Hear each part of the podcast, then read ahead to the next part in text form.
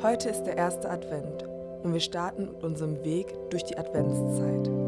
Eine Zeit, wo wir uns auf besondere Art und Weise auf Jesus und sein Kommen besinnen. Wir wollen unseren Alltag unterbrechen und uns in einer Gebets- und Schriftmeditation auf das Kommen von Jesus vorbereiten.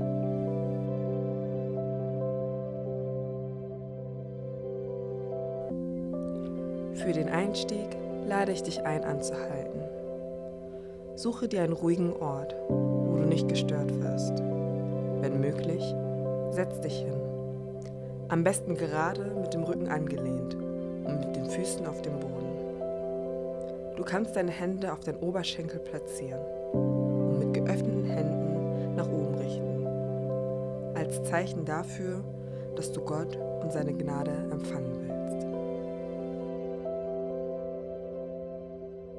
Nun werde still.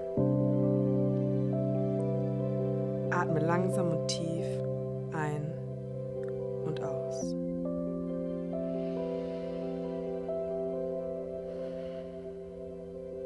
Richte deine Gedanken auf Gott und seine Gegenwart.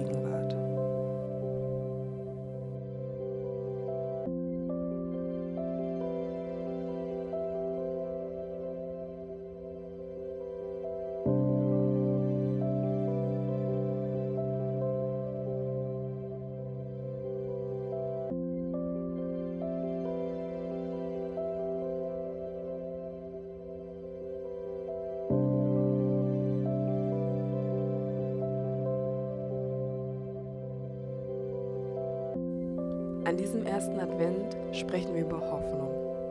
Wir lesen dazu den Schrifttext aus Psalm 39, Vers 8. Worauf kann ich jetzt noch hoffen, Herr? Meine einzige Hoffnung bist du.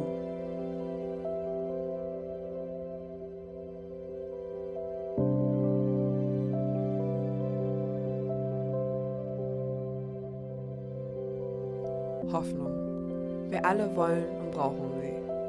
Eine Studie der britischen Joseph Rowntree Foundation hat ergeben, dass Menschen, die Hoffnung haben, bis zu 30% weniger Zeit in Krankenhäusern verbringen und bis zu 15% weniger Hausarztbesuche machen. Hoffnung ist lebenswichtig für uns.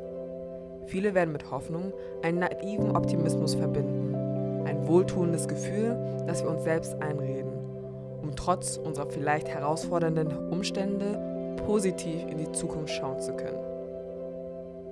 Aber in der Bibel ist Hoffnung kein realitätsferner Optimismus, durch den wir das Glas immer halb voll statt halb leer sehen. Hoffnung ist in der christlichen Weltsicht ein sicheres Erwarten. Sie ist eine sichere Erwartung und das feste Vertrauen auf eine bessere Zukunft. Wie das geht, verrät uns Psalm 39, Vers 8. Worauf kann ich jetzt noch hoffen, Herr? Meine einzige Hoffnung bist du. Hoffnung im christlichen Sinne schaut nicht auf die Umstände, sondern sie schaut auf eine Person, nämlich auf Gott. Unsere Umstände können sich ändern, unsere Welt ändert sich ständig und leider auch so häufig ins Schlechte. Schauen wir nur auf die Kämpfe, Kriege und Krisen in der Welt. Auch wenn sich die Welt verändert und uns wenig Grund zur Hoffnung gibt, Gott verändert sich nicht. Er bleibt derselbe. Und dieser Gott sieht nicht nur auf unsere Herausforderungen, unsere Kämpfe, unsere Sorgen und unsere Tiefpunkte. Dieser Gott wird in Jesus Mensch und kommt in unsere Welt. Er teilt unser Leid. Er selbst erlebt einen Tiefpunkt. Er geht so weit, dass er für uns stirbt. Doch als Jesus von den Toten aufersteht, bedeutet es der Beginn vom Ende der Hoffnungslosigkeit dieser Welt.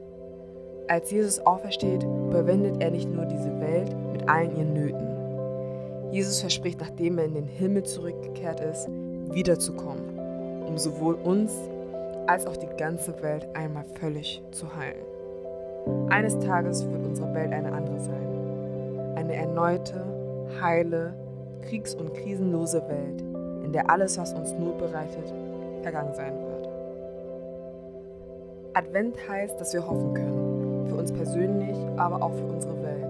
Denn Jesus ist bereits gekommen und er wird wiederkommen. Advent bedeutet, dass wir die Hoffnung in Person erwarten. Und solange wir warten, können wir durch Jesus Kraft und Ausdauer für unser Leben schöpfen und hoffnungsvoll in die Zukunft schauen. Wir nehmen uns einen Moment der Stille, um über das Gehörte zu reflektieren und es in unseren Herzen zu bewegen. Wenn du willst, kannst du auch ein Gebet sprechen.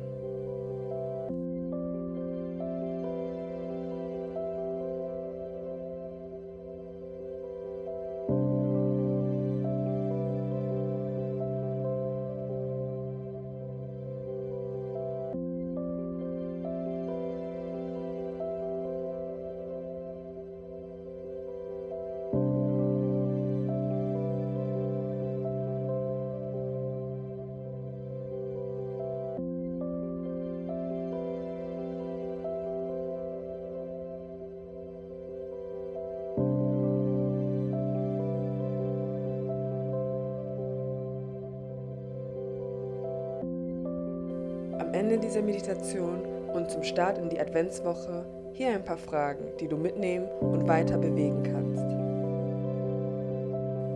Worum liegt gerade deine Hoffnung? Hast du Hoffnung? Wie sicher ist das, worauf du gerade deine Hoffnung legst?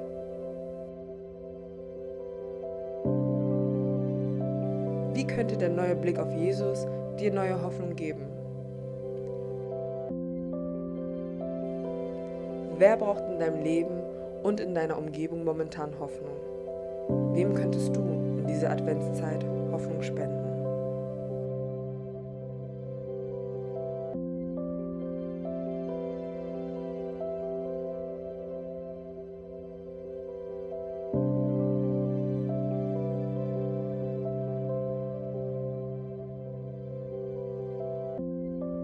Gott der Hoffnung.